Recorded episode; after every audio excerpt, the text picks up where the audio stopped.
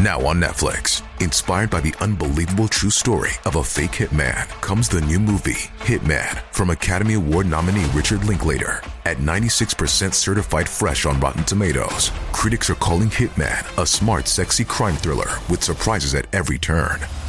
Starring Glenn Powell and Adria Arjona, Hitman. Now playing on Netflix and in select theaters. Rated R. 在华夏的悠悠历史长河之中，先人从刀耕火种的农业社会，依靠着智慧，一步步踏过原始的野蛮，走向文明的社会。在这样流传的时光之中，华夏衍生出了多种多样的文明。诗词歌赋的韵味悠长，民风民俗的斑斓多彩，都深深地影响着人们的生活。与老百姓密切相关的。大多是通过祖辈人之口所流传下来的俗语，这些语句简单易懂，但却有着深刻的大智慧。例如这句“坟前三不种，床上四不留”，就是古人在生活中的集会。而这样的俗语又是从何而来的？其中究竟有何深意呢？这还需要我们细细去领会。一，坟前三不种。自古以来，我们都可以从一些民族风俗中看到中国古人的一些哲学思想，并且这些民族文化也正是通过一代代的传承保留，让我们得以再一次见证古代先人的智慧。我们都知道一句话，那就是“死者为大”。这句话无不体现着中国人的生死观念，死亡对于中国人来说是很重要的。而地位越是尊贵的人，对关于死亡的相关事宜也就更加苛刻。我们都知道，中国著名的秦始皇陵墓，光是选择地址就非常的挑剔，讲究风水，讲究气派，更是无与伦比。其中著名的兵马俑陪葬品，就可以燃那个人瞠目结舌且华丽。在华夏社会所遵从的儒家之道中，最广为熟知的就是百善孝为先。在人性的多种善之中，如果对于父母的孝道都无法尽职尽责，那其他一切的品德也都是空谈。但是这孝不仅体现在父母的生前，在其离世之后，也需要为其稳妥的操办后事。在这样的观念之下所产生的丧葬文化由来已久，古人讲究逝者为大。在这丧葬流程之中，也需要格外注意，尤其是这坟地作为后人纪念的重要场所，更是要打理妥当。注意这三种树不能留：一、槐树。相信大家对槐树也并不陌生，因为在农村来说，槐树是十分常见的一种植物。但就老话来讲，由于槐树是由木字和鬼字构成的。所以槐树在民间被称为鬼木，是不适合种在墓地前面的。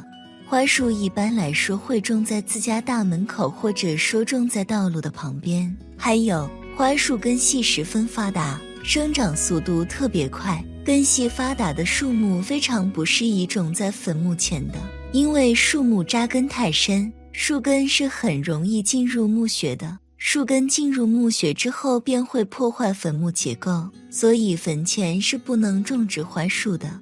二、竹子对于那些繁衍能力十分强的树木，也是不适合种在坟墓前的。竹子就是其中一种。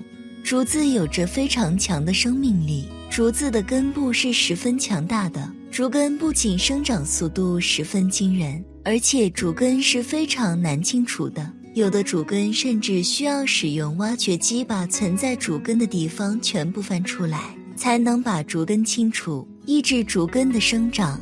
所以在种植竹子的时候，不仅需要周围环境宽敞，还需要积极采取有效的预防措施，防止竹根泛滥。如果把竹子种在坟墓前，会因为竹根的肆意生长，导致坟头变得杂乱无章，破坏坟墓的风气。所以竹子也是不适宜种植在坟前的。三，杨树，杨树这种树木大家都知道是十分高大的，与槐树、竹子相同，杨树的根系也是十分发达的，对坟墓结构有一定的破坏能力。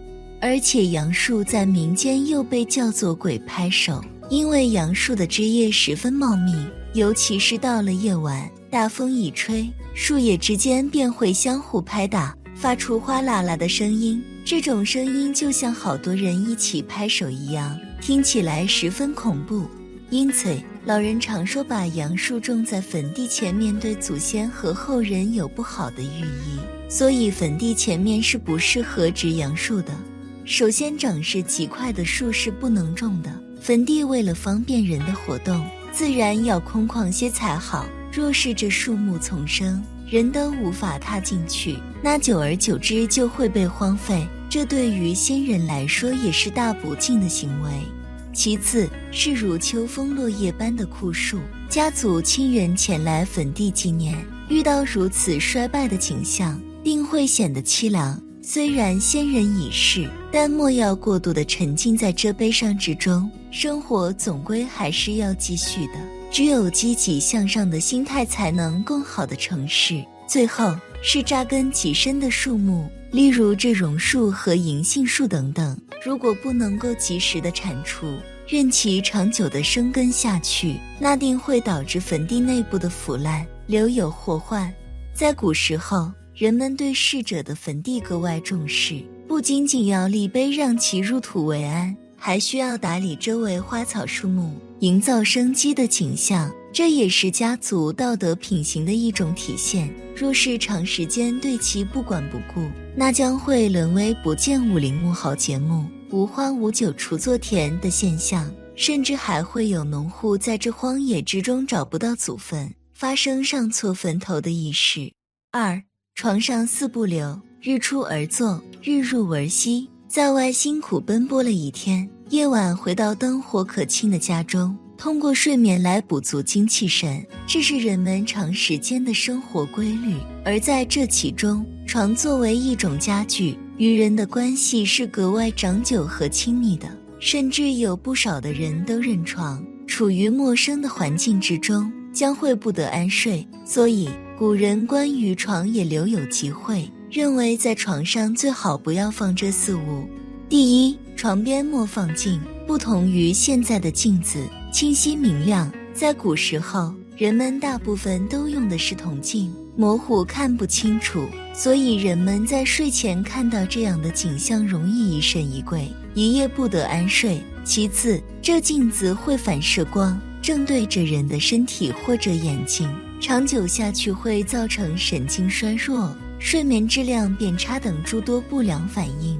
第二，床边莫放花草。在古时候，为了使家庭的环境更美观，显出生机勃勃的氛围，人们常在庭院之中放置许多花草盆栽。但是这却不能放置于室内床边。人在夜晚之中安睡，最重要的是空气的流通，而这花草在夜间吸收氧气。会使人产生不适之感。再者，有些花草香气扑鼻，严重的甚至会使人过敏，对健康产生隐患。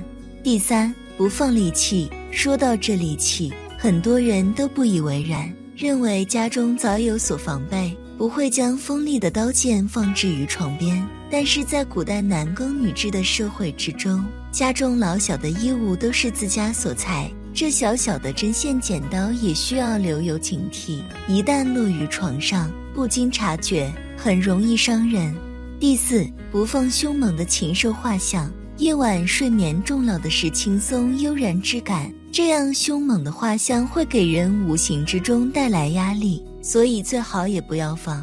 除了这四样东西，类似的东西都不宜摆放在卧室内，尤其是床上。主要考虑到不影响生活，不会带来不必要的麻烦。如果喜欢在床前摆放小物件，也可以考虑以下这些寓意更佳的东西，比如小葫芦，葫芦谐音福禄，还可以在床头摆上铜钱，寓意富贵走到头。还有像貔貅这样寓意好的小物件，都可以试着挂上，选择有装饰效果又没有不好影响的物品。是更有利的。至于像利器、猛禽画像这些会带给人压力的东西，就尽量远离。睡眠环境，一个卧室如果住着太压抑，那么人肯定也会受影响。所以，不如选择寓意更好的摆设，也是给自己一种好的心理暗示。人的一生有三分之一的时间在睡眠中度过，睡眠质量的好坏与否，对于生活质量影响很大，而睡眠环境是否舒适，也是一个关键的因素。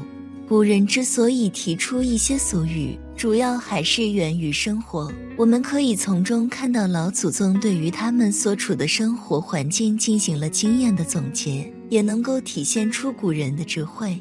有人认为一些农村俗语没有任何科学依据，他们所总结出的结论是不可信的。其实这种想法就太过偏激了。俗语所说也并不一定就是封建迷信的思想。这也是人类在自然生长过程当中所做出的归纳和总结。古人们上千年的历史沉淀得出的结论，自然是有他们的道理的。我们应该辩证的去看待古人所留下来的知识，要学会取其精华，弃其糟粕。俗语“坟前三不种，床上四不留”，这是老祖宗在生活之中的经验总结。时至今日，这样的讲究也仍然适用。对待先人的坟地要加以重视，不能任其荒废，这是孝道之举。在床边也要注重不要摆放这四物，这样才能安睡无忧。